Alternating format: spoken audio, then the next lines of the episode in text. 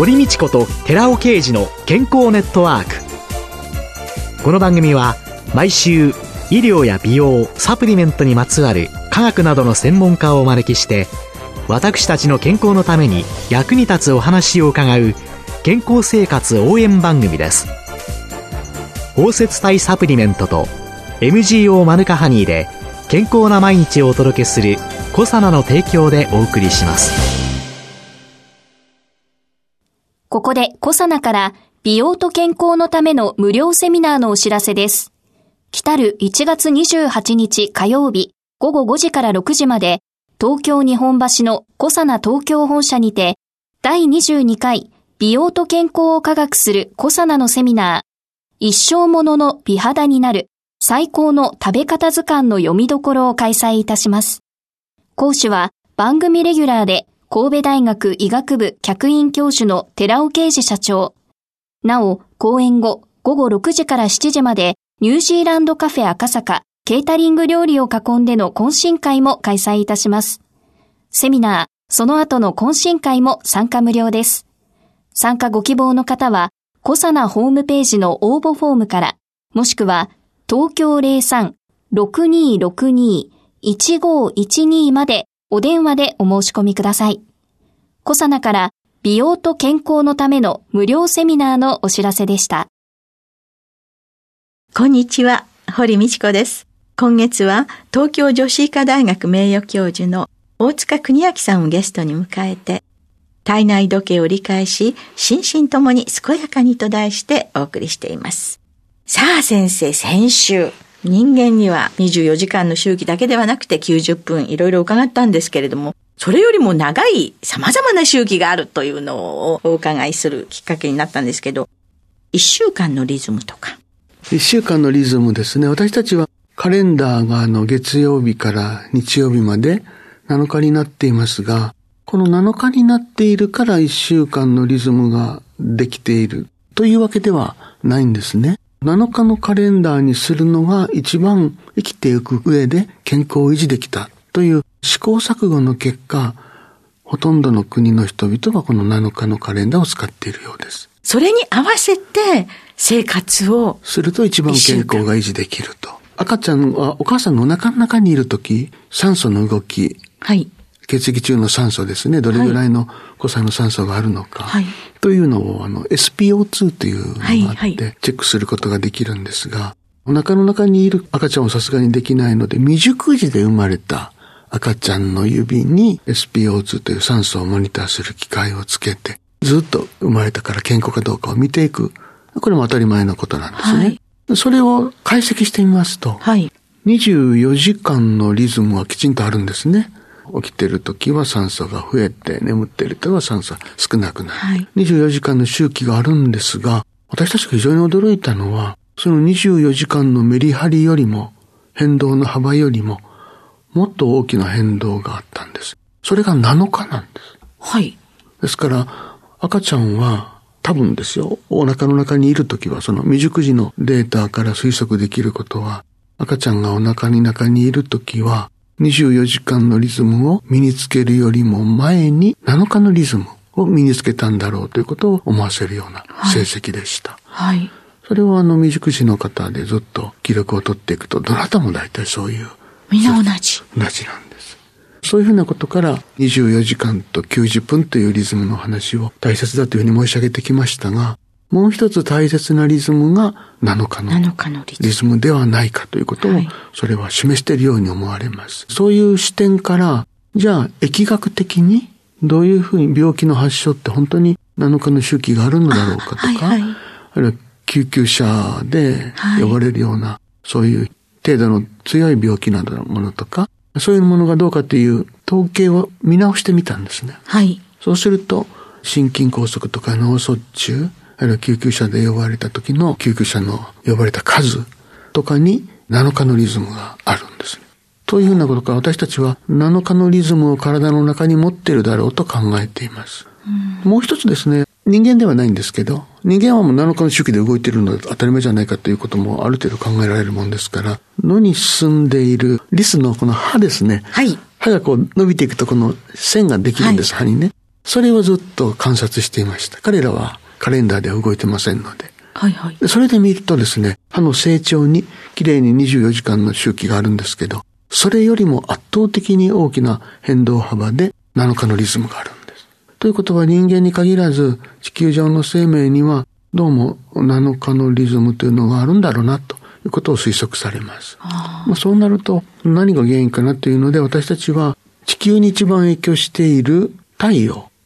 との関わりを調べてみました。太陽から非常に大きなエネルギーの風が吹いてきてるんで太陽風と呼んでますけど太陽風のスピード、強さとかが綺麗に7日の周期が見られるんです。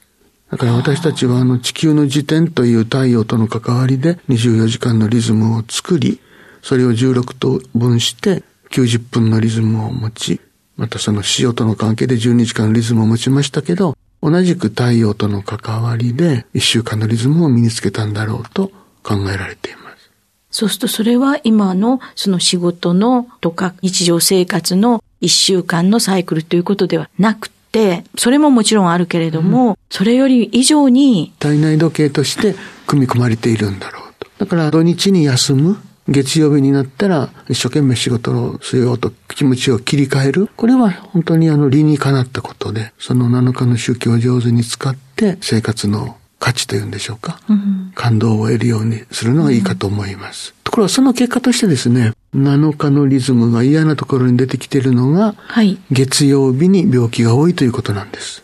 月曜日はですね、なぜかしら朝の血圧上昇、モーニングサージが高いというのが一日のうちであると申し上げましたが、24時間のリズムだけではなくて、月曜日にすごく朝の血圧上昇が起こるんです。ですから、マンデーモーニングサージと言ってます。だから月曜日に心筋梗塞とか脳卒中、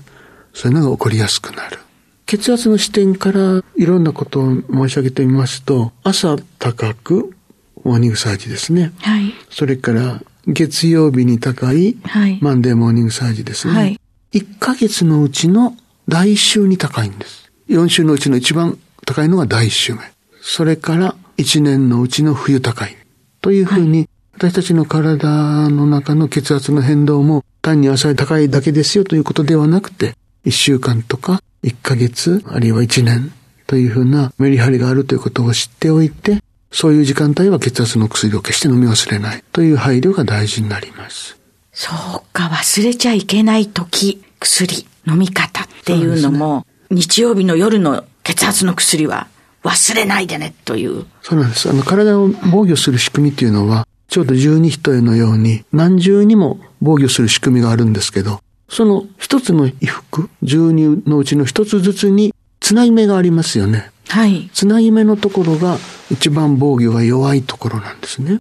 それが月曜の朝であり、月曜日であり、来週であり、冬であり、ということになります。で、そういうふうな危険性が全て重なった時に大きな病気が起きると考えることができます。いつも同じことをやってるのになぜこの日だけかなという時は、そういうふうにたまたまそういうふうなものが一つに脆弱な時間帯が重なってしまった。じゃあちょうど弱いところが一直線に並んじゃう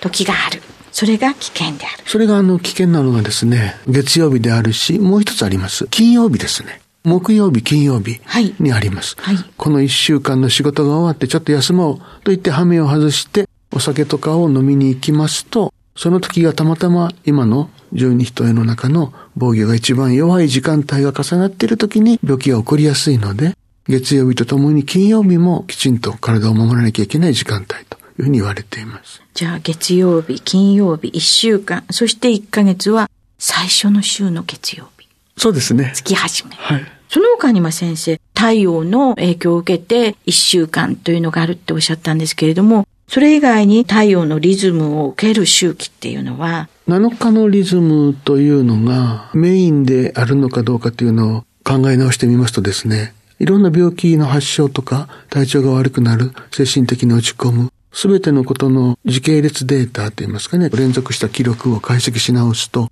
7日だけではなくて3.5日のリズムが出てくるんです。3.5日 ?7 日の半分。はい。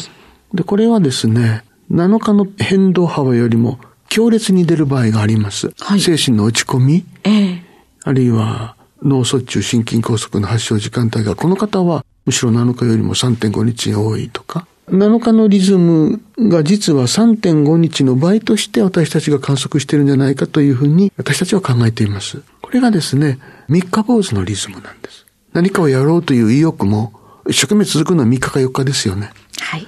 それの倍が7日ということなんですね。私たちは24時間90分、そして3.5日というのを頭に置きながら、いかに休息を取っていくか、特にシフトワークの看護師さんなどの場合、そういう配慮をしていただくことが大事じゃないかというふうに思います。それより長い周期は先ほど1ヶ月の初めっていうのもありましたけれども。そうですね。年でもあるんですか？そうです。いつも大体冬になると体調を崩すので、今年の冬は病気しないで頑張ろうと思ってて、あ、しめしめ今年は本当によく体を気を使ったから病気にならずに済んだと思ったら春先にぽっこり死んでしまったというふうな例は少なからずあります。はい。これはどうしてなのかということなんですけど、長い周期で見ていきますと、確かに1年の周期というのはあるんですね。寒さもあるんでしょう。そういうことで冬にいろんな病気起こりやすいんですけど、春先にすごく多い。はい。で、これをですね、私たちはトランスイヤーと1年をちょっと超えた長い周期と呼んでいます。はい。1.3年の周期です。1.3年。12月が一つの冬のピークとしますと、それから4ヶ月、5ヶ月遅れた。はい。で、病気によってもうちょっと幅がありますので、5月、6月にかかることもあります。ですから、冬だけではなくて、春先、そしてゴールデンウィークの頃、そして梅雨の頃というのは、自律神経とかホルモン、免疫力が一番乱れやすい、弱くなる時間帯ですので、冬が悪いだけではなくて、そういうところにも気を使った健康配慮というのは必要になります。でも先生、5月の連休なんて民族帯同的な。そうですね。もうそこまでギリギリ仕事無理無理やって。若い方はですね、今、十二人へのそれぞれのあの免疫、ホルモン、自律神経、あるいは今申し上げた体内時計とか、そういうふうなものがしっかりしてるんですよね。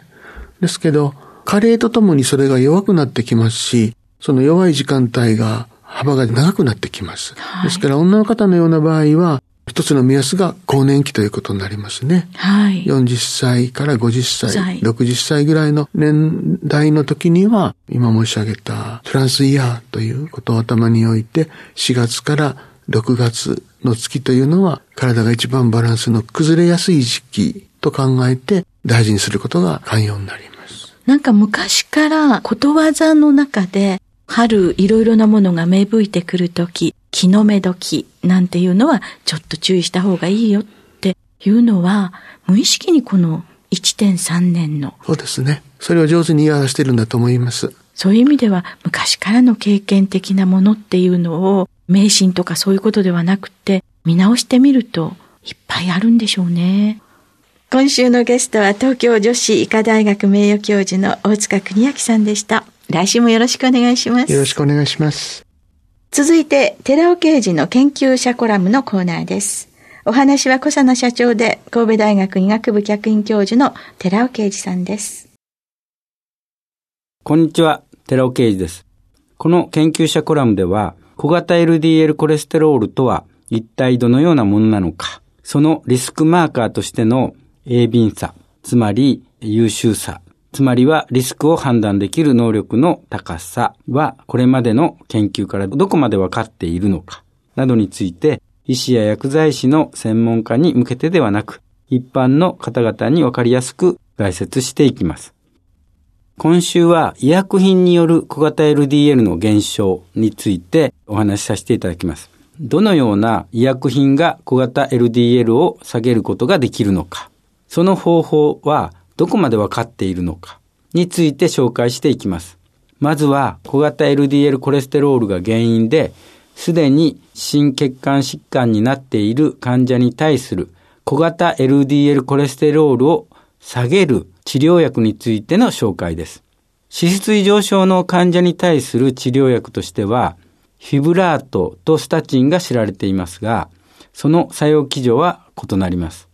フィブラートは核内受容体ピーパーアルファって言いますけれども、を活性化して脂質代謝を改善します。すなわち、血液中の中性脂肪やコレステロールを減らして HDL コレステロールを増加させるという治療薬です。一方で、スタチンは HMG-CoA 還元酵素阻害薬と呼ばれるものでして、これはコレステロールの生体内での合成、つまり整合性を阻害して、コレステロールそのものの体内の量を低下させる治療薬です。どちらの治療薬も小型 LDL コレステロールを減少させる効果が示されています。徳野らの2007年の報告によりますと、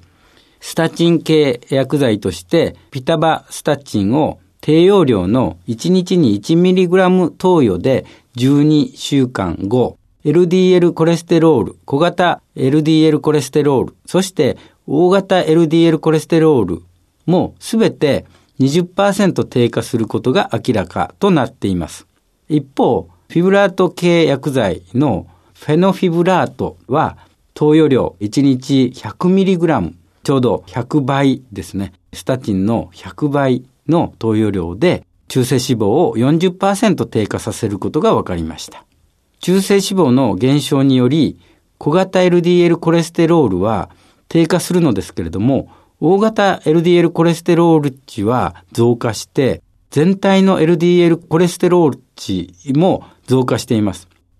このようにフェノフィブラートも小型 LDL コレステロールが低下しているということで中効果は期待できます。スタチン系薬剤の効果としては、強力なスタチンほど小型 LDL コレステロールを低下させることが、サックマらの2004年の報告で明らかとなっています。アトルバスタチン、リピトールというものですけども、その薬剤 10mg、1日に 10mg 摂取した場合と、プラバスタチン、メバロチンとも言いますけれども、を1日に 10mg 摂取した場合の小型 LDL コレステロールのそれぞれの変化について比較していますけれども、強力なスタチンであるリピトールの方が、スタンダードのスタチンであるメバロチンに比べて大きく小型 LDL を減少させることが分かりました。つまり、スタチン系の薬剤の場合には強いほど小型 LDL コレステロールを減らすということが分かったわけですお話は小佐奈社長で神戸大学医学部客員教授の寺尾啓二さんでした。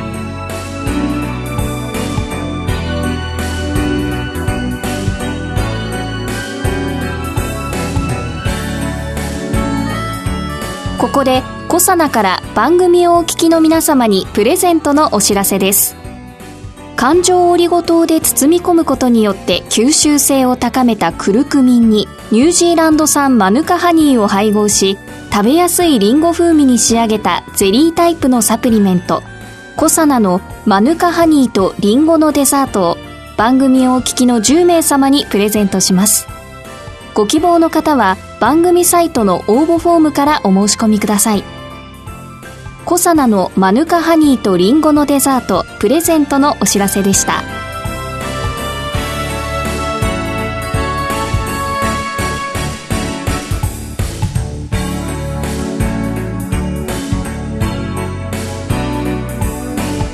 堀道子と寺尾啓二の健康ネットワーク。